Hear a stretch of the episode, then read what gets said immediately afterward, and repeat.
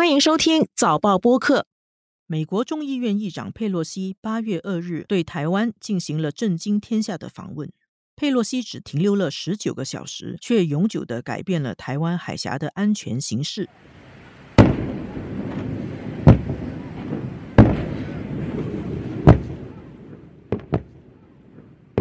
中国人民解放军在佩洛西离开后，对台湾进行围台封控军事演训行动，展示北京已经有能力从空中和海上封锁台湾。大陆发射的东风系列导弹直接飞越台湾本岛上空，大陆军舰进入台湾领海。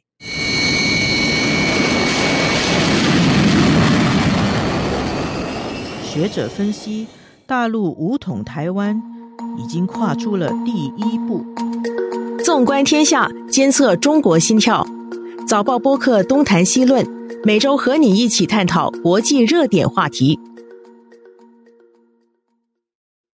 各位听众朋友们好，我是联合早报副总编辑韩永红。今天我们再次邀请到新加坡南洋理工大学拉勒热南国际研究院副教授、教务长国际关系讲席教授李明江，以及。台湾的中华亚太精英交流协会秘书长王志胜，李教授好，王秘书长好，永红你好，大家好，主持人好，李教授好，各位听众朋友大家好。这个美国的众议院议长佩洛西啊，他上个星期二真的到了台湾，然后我们回过这一个礼拜发生的事情，在佩洛西抵达的当天，情况是有点出乎意料的顺利和平静。但是，北京真正的动作是在佩洛西离开台湾以后，解放军进行了围绕台湾的连续三天的重要军事演训行动，而且第一天他就发射了十多枚东风导弹，还有火箭炮等等。然后，北京也宣布制裁佩洛西本人，又暂停和取消了和美国的八项合作与沟通。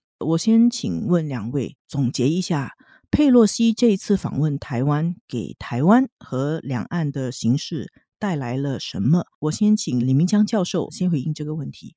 这次的大陆对这个事件的反应呢，我们可以说是一个比较大的一个危机。两岸呢，在过去几十年发生过好几次这样的危机的事情，五四年的时候、五八年的时候、九六年的时候。那么这次呢，我觉得这次危机在一些方面是远远超过。这些负面影响确实是多方面的，比如说对两岸关系各个方面，包括这个军事安全方面、政治关系、两岸这个民间人民之间的这种观感反应，这些恐怕都不是说短期能够消除啊。从宏观的层面来看的话，我们几乎可以得出这么一个结论，就是两岸的以后这个问题以和平的方式解决，这个空间是更小了。尤其从大陆角度来看，它现在。通过这次危机之后，他其实意识到，就是这个台湾这个问题，过去他一直讲要和平统一、一国两制，包括前一段时间我们也看到，就是中国大陆领导人也在讲，希望以和平统一的方式。前一段时间，这个香格里拉对话会啊，中国国防部长在讲，这个和平统一还是首选，要以最大的这个愿望、最大的努力去去推进。但是这种危机之后啊，我估计啊，真正以和平或者非军事手段的这个处理台湾问题，这种空间是明显缩小了。基本上是大陆的政策是在往以武促统和武力解决这两种这个方式里面在在往前推进啊。当然，现在我们看到它主要还是就是以武促统，各种各样的方式都围绕以武促统，但是。以武力解决最终的方式解决，这个显然会更进一步提到这个大陆的这个两岸政策这个日程上面来。从长远来说，这是一个很大的改变了。我觉得这次大陆的反应，呃，基本上是可以说永久的改变了两岸的过去几十年存在的一些军事安全方面的一种现状。过去的格局现在已经是完全不一样了。这次我们可以清楚看到，他实际上做了一次就是短时间的非正式的。就是有限度的一次对台湾的封锁，就是一次封锁行动，就是做一次这个封岛的这么一个演习。当然，他还有很多很多事情要做啊。这次封岛呢是一个很初步的一个测试而已。但长远来看的话，他一旦有这么一次先例，然后美国方面没有做这种事情来阻挡中国做这样的军事演习，台湾方面也基本上是虽然有抗议啦，这样那样，但大体上是默认了。那么它就形成一个既成事实。那么以后它有可能就把它常态化。我们讲长的话，不是他每天都这样做啊，或者每个月这样做，他有可能说，比如几个月、半年一次、一年一次，而且以后可能逐步逐步把这个规模扩大，而且演习的内容更加实质化、更加有针对性。这样做下来的话，它就是一个对两岸的这种安全、军事这种关系，几乎可以说是一个根本性的现状的改变。那我的看法大致上当然跟李老师相同，不过我还是分三个来看。第一个，如果说佩洛西来台跟中国的军演，我觉得就是说在美台关系上面大概毫无疑问啊，就是你看到的是美台关系更为强化、跟坚实的情况，甚至一定程度确立了这两年以来所谓台湾问题国际化或者是台海问题国际化的一个趋势。那从呃中国跟美国的关系哦，那特别是北京在这两天针对佩洛西。哦，那针对跟美国之间的八项合作的这种暂停等等之类的，也可以看得出来，确定了未来美中竞争的核心，恐怕更多会放在台海问题。我觉得美中会有更进一步的彼此之间的这样子的一个交锋哦。接下来，我觉得美中在台海问题上面就是一个对于台海现状话语权的争夺哦。那这个是会强烈的，这个可能不会只有单纯的军事面向，可能还包括到外交面向各个方方面面。等等之类的，这是第二个部分。那当然，第三个就是刚刚这个李老师也提到，那大家也关最关心的两岸的部分哦。嗯，我个人看法是这样子，没有错，就是说经历过这一波的佩洛西访台跟中国的这种封锁式的军事演习之后，我相信强制性统一的单边做法。会越来越强烈，也就是过去邓小平讲的“寄希望于台湾人民”这件事情完全不复存在哦，那就是寄希望于中国当局自己，寄希望于北京对自己的努力，这种强制性统一的单边手法会越来越多。它不会只有单纯呈现在军事层面上面，军事层面上必然的。我完全赞成李老师所提到的，就是说台湾要忧虑的不是这一次短期三天的这样子的军事演习，而是必须忧虑未来可能。常态化、多样化的不同形态的军事骚扰哦，那更不用讲，除了军事之外，我们现在看到的，不管在政治上面的台独分子，不管在经济上面的各式各样的制裁，未来强制性统一的这种手法作为哦，可能在二十大之后会越来越清晰，而且这个速度可能比预期的更为加速。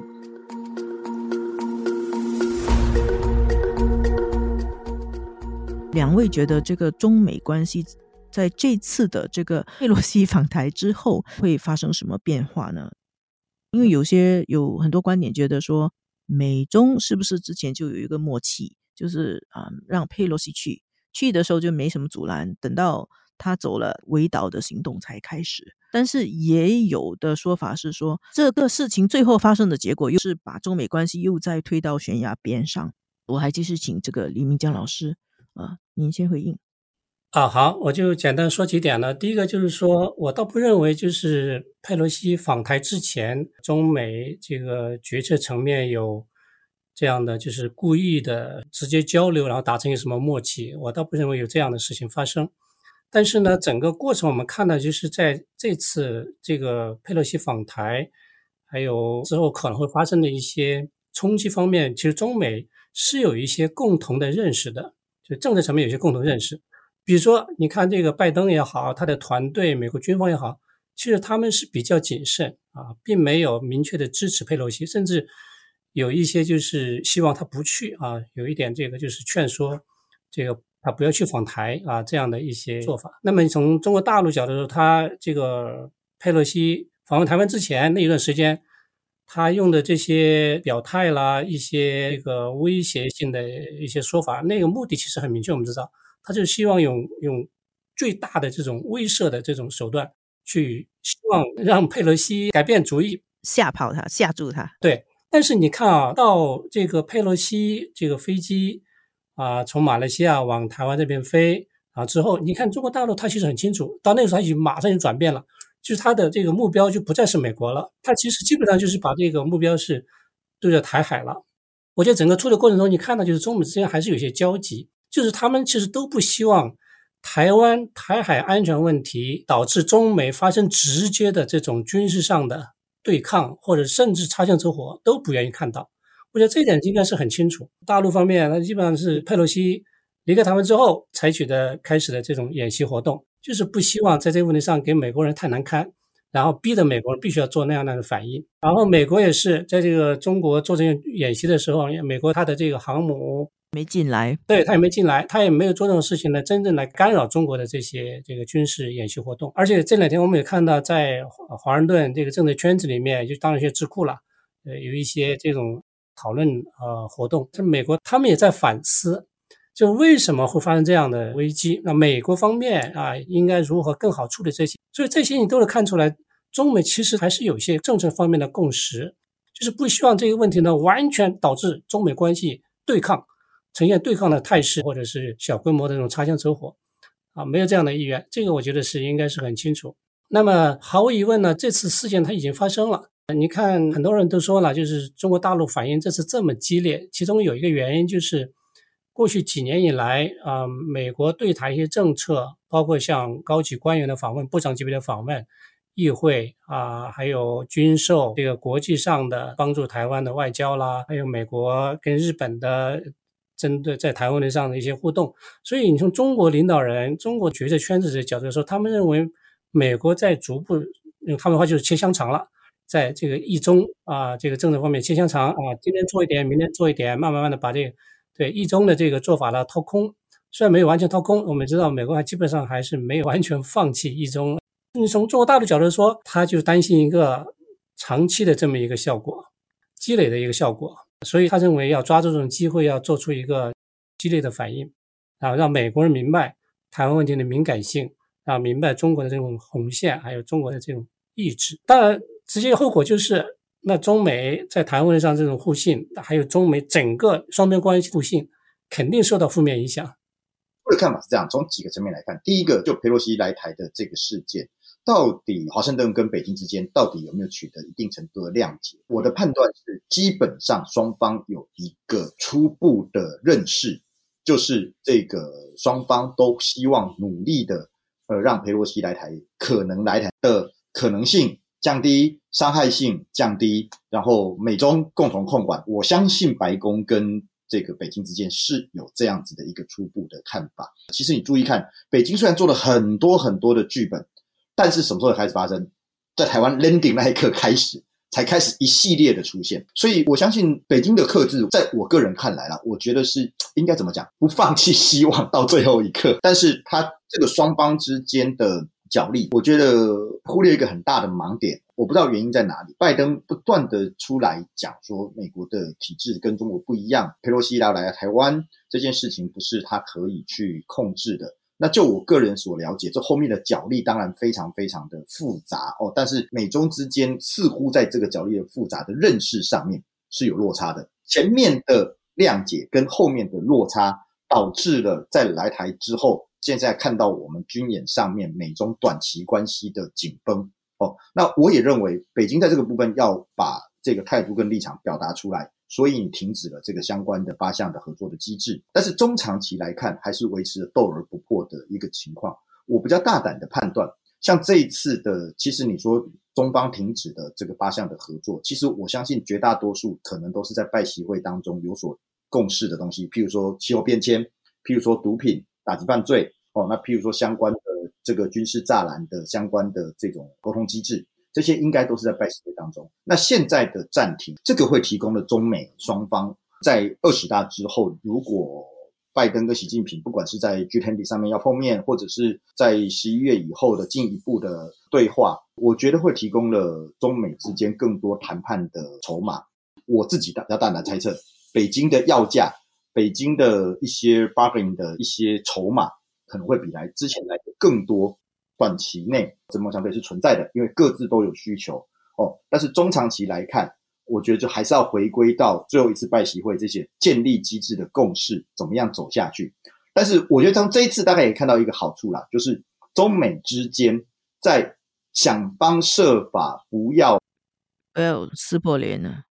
对对对，努力上面，我觉得还是可以看得出来的。刚刚李老师提到的，你说雷根号什么时候走，然后什么时候回来，其实一来一往之间，我我不认为有套好招啦，但是彼此之间都还是有一些克制跟默契存在，就是我斗但是不破，我紧绷但是不能冲突。我补充两个小点，第一个就是说，我觉得现在还有很多东西不太确定，因为什么呢？就是美国这次呢，显然是有一点点很感到很恼火，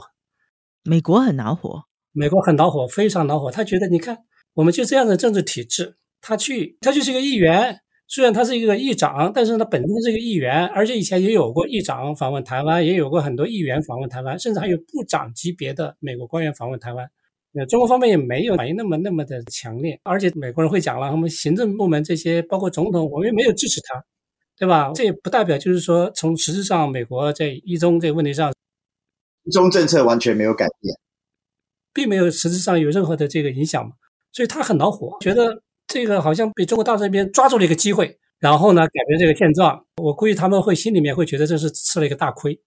因为他没办法逆转，而且以后呢这个问题上呢，就是中国方面他会就是采取主动，美国呢现在有点被动了。我们现在有一些不太确定是什么呢？就是美国它这个这个国安的这个圈子，它现在怎么来评估这个台海这种安全局势？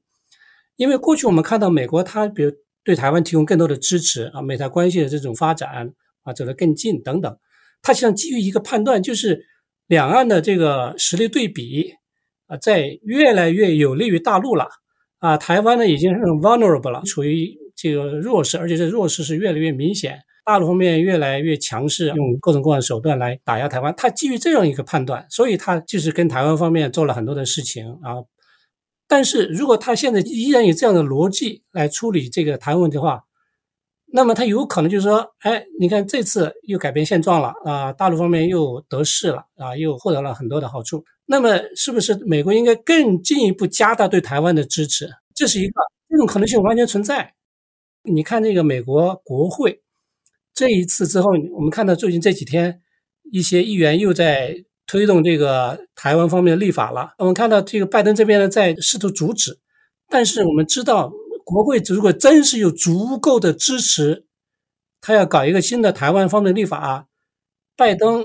白宫这边是很难阻挡的。那如果他再搞一个这样的像这种这种台湾关系法的东西，他就从法律方面来就是重新界定了美国跟台湾的关系。所以，其实长远看呢，就未来啊，这个一两年嘛，就这个不确定性，我们现在很难判断，因为这个确实有很大不确定。因为你对美国的这种现在这种政策、政治精英来说，中国就是一个假想敌人呢，中国就是对他一个现实的一个巨大的挑战。这种挑战，台湾问题毫无疑问是一个非常重要的一个来源。美国人他如果说软弱了、让步了，或者是这个坐视不管了，那么你可以看到，就中美关系里面出现一个直接的后果，就是。真正像就是中国大陆方面讲的，就是东风压倒西风了，美帝最终证明是纸老虎了。所以真的是这几年我们不知道这么一个巨大的这种这么一个战略方面的这个不确定性会到底怎么发展，我们现在很难说。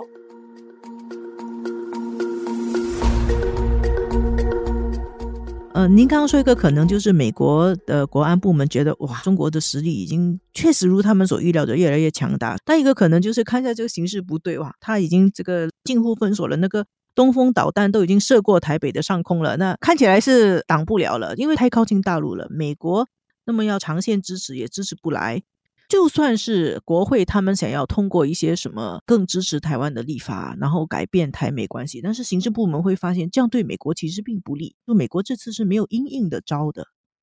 会不会是另外一个可能呢？美国会不会投降是吗？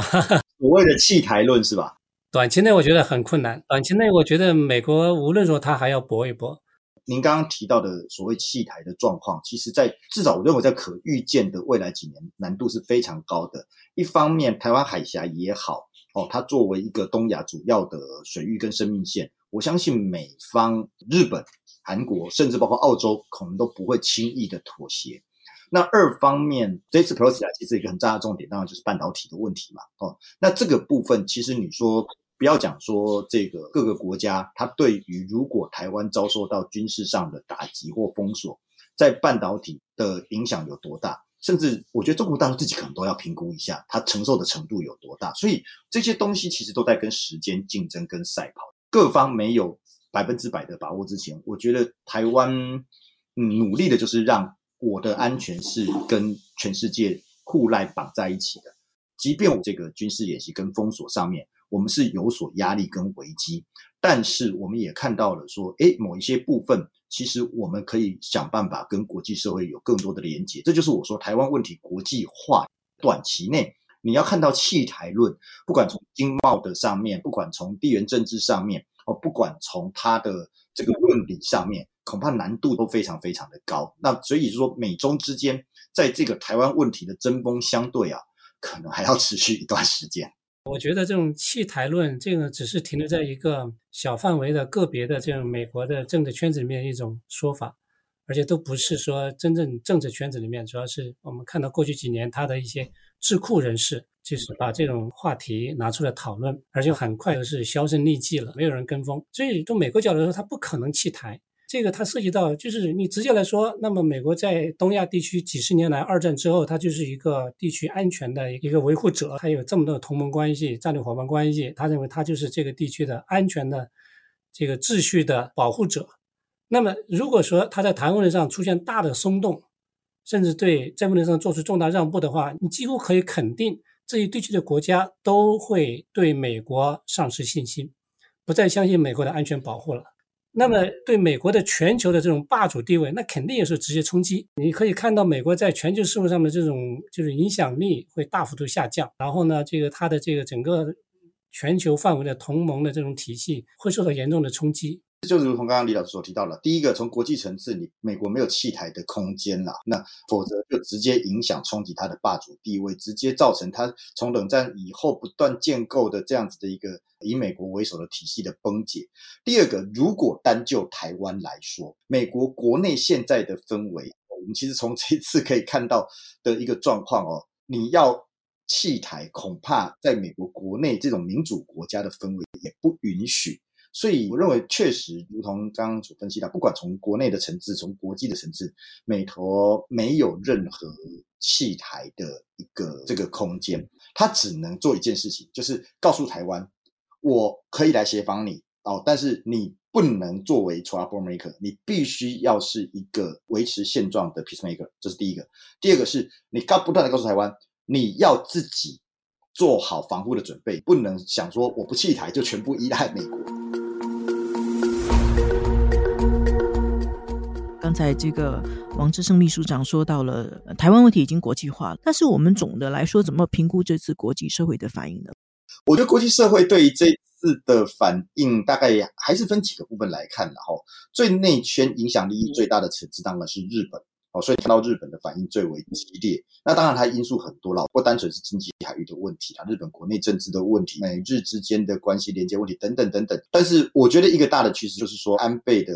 试试，那再加上这一次对于导弹的试射，日本的修宪的进度，本来预期是明年的夏季，经历过这一波的操作之后，会不会变成加速修宪的进程？那这个又变成东亚格局一个新的未爆弹，因为两岸关系是两岸关系，日中关系那又复杂了。这个部分我讲第一圈就是这个日本的问题。那第二圈就是刚刚我讲跟台湾海峡有关系的相关国家的一个反应。那这个部分，嗯，一方面是以美国为首的，不管你说印太所组成的这些国家，乃至于说看到台海会想到南海的东盟国家，我们可以看到在柬埔寨的外长会议上面，确实东盟国家也有一些不同的反应。那这一圈的国家，我认为基本上短期内。对于中国的不信任感是会增高的。这个区块其实对北京极力在修补跟这些东盟国家关系的过程当中，是不是反而适得其反？这个也要观察哦。这是第二圈，那第三圈才是放大到你说像 G7 啊，或者是其他的所谓这个美国的西方民主的盟友等等这些国家，虽然出来表态跟反应，我甚至比较大胆的研判，大家如果还印象的话。去年下半年的时候，其实通过台湾海峡表达国际航行自由的国家非常非常的多。我记得英国、法国、德国，哦，就连西班牙都来了哦，这等等的荷兰哦，这种不用讲，美日印澳这些国家，台湾海峡或者是台湾东侧哦，通过南海要表达航行自由。我甚至比较大胆的研判，会不会在短期内以美国为首，鼓吹这些国家短期内进行类似的像去年这样子的一个动作。这些国家更多是在经贸利益，它的这种口头的支持要远大于实质上的帮，所以这是第三圈的情况。我其实比较认同，就王老师讲的这种国际化，而且以后的趋势，我觉得可能基本上很多事情会继续发生，而且这种国际化的程度，还有其他相关的国家的反应，我们现在看到基本上跟中国的整个对外关系的里面的一些现象和特征是直接相关联的，就是哪些国家会怎么反应，基本上会来源于中国跟这些国家的关系，像美国还有美国的这些西方盟友怎么反应，东南亚、东盟这些国家会怎么反应，它就是。实际上，跟就是中国跟这些国家关系一些实质性的一些东西，利益也好，担忧也好，这些东西是完全是成为一体的，有关联的。对，那么我还想补充一点点，就是你看美国还有它的一些盟友，尤其是欧洲这些国家的反应，其实很多时候它也跟政治意识形态有一定的关系。就是这些国家的政治应该认为，你看台湾是一个民主社会，中国大陆呢是不一样的这种政治呃体系、政治制度。所以他们呢，在就是在这台海问题上的反应，一定程度上也有就是跟这种政治意识形态的这样的这些观观点啊态度呢有一定的关系。这个呢，就是对中国大陆来说不太好应对，因为你没办法去缩小这种政治意识形态方面的这种差距，没办法去改变他们。那么还有一个小的补充，就是说，就是在台湾这个问题上呢，中国大陆会面临这样那样的一些小的挑战。啊，前段时间英国说他的这个外长要去访问台湾了。然后一些国家可能在考虑准备，就是他们的这个立法方面的这些领导人访问台湾，这种事情可能会持续出现，会不断的出现。那么对中国来说，就是你怎么应对这种？因为你每次就是这样强势反应的话，那就是说你可能实际上就是造成更多的这种。这个敌对关系，有的国家可能很重要，有的国家很小。你像立陶宛这样事件啊，中国呢就是反应比较大，对立陶宛呢做了一些打压。那么是不是以后所有任何大国、小国、中中等这些国家，呃，来跟台湾有这样的这样的互动的话，你都做这样反应，那就是有点四面出击。对中国来说，不一定是一个很好的一个应对的一个策略，而且可能长远来看的话，它还有一个。就更实质性的、更大的一个挑战，就是整个亚太、印太地区的这种安全格局，这种安全关系怎么样进一步演化？那么我们现在看到的美国跟日本显然是在前线做各种事情来应对这个中国大陆在台湾问题上的一些军事方面的或者其他方面的一些政策。但是这个美日印澳像这样的四边安全伙伴关系会怎么样应对？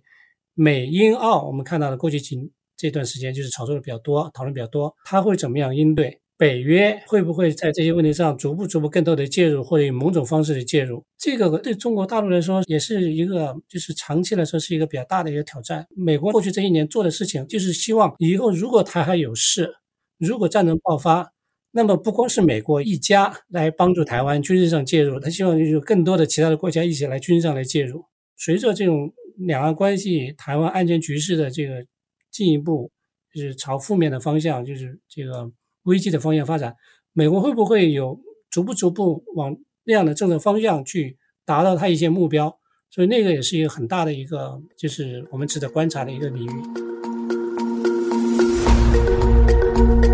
刚才我们谈了很多中国大陆、美国、国际社会，但是现在我们需要把焦点放到台湾本身，因为这件事情是发生在台湾。然后首当其冲、直接切身受到影响的就是台湾人民。然后我想问一下，这个王志生秘书长，台湾社会的氛围是怎么样？这个事情，他对于现在台湾人的那个统独意识，甚至是对于蓝绿的那个下来的那个选举优势或者劣势，会有什么影响呢？我不晓得台湾民众已经习以为常，对于中国的大陆的这种文攻武克，是不是已经习以为常哦？我觉得台湾民众基本上用比较夸张，就是舞照跳，马照跑，生活上似乎没有受到任何的。的影响，那当然会关注，但是关注跟紧张这是两件事情哦。我们就开玩笑说，从台湾自己这几天的这个假日的户外的活动来看，好像没有受到任何的干扰跟影响。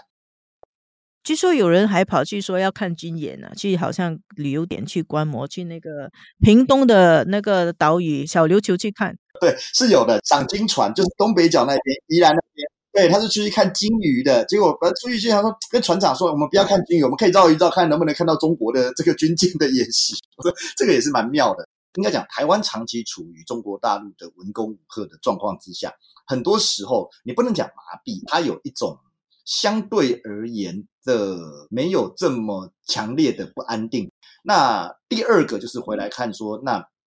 对于年底选举的影响，一定程度，我必须坦率的说，这个军事演习的压力如果持续的延伸下去，那当然虽然是县市长选举，但是整体来讲，对于国民党对蓝营，当然相对而言是会比较不利的。不过毕竟他是县市长选举，所以我个人认为，就是中长期的影响有限。但是最重要的就是刚刚您所提到的第三个，就是对台湾整体未来的民意结构的影响。我比较大胆的讲法就是，自此之后，其实也不是只有这件事情，就是这几年来不断的积累，到了这件事情，几乎可以断定，自此之后，台湾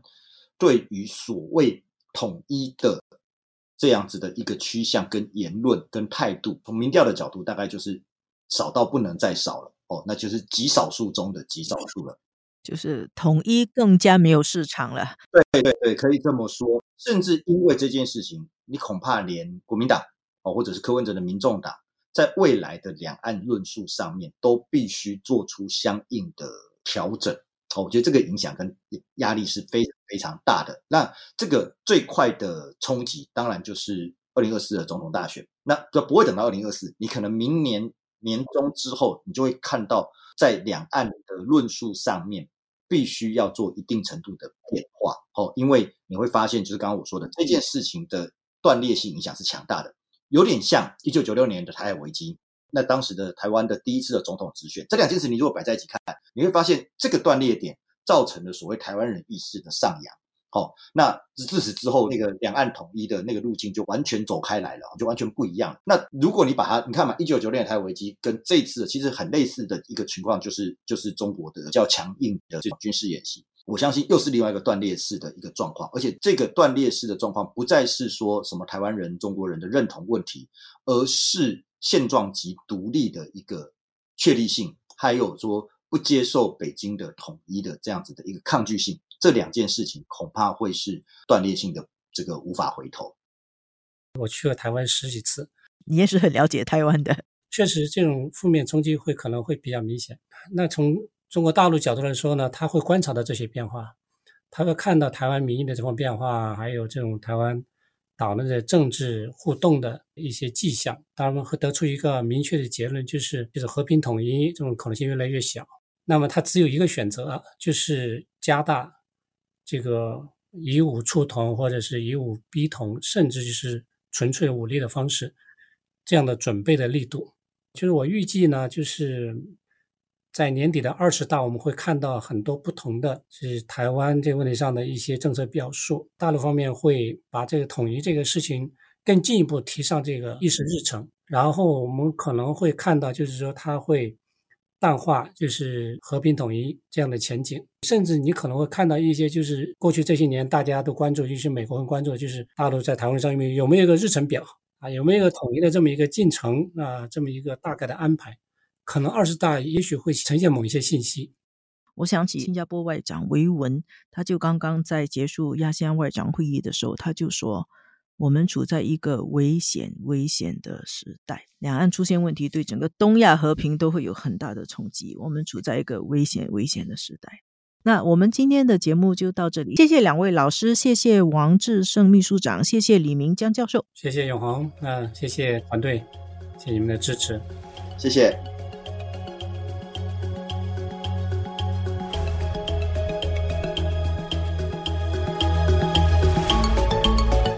这期的东谈西论由我韩永红和黄子琛制作，助导和剪辑王文义。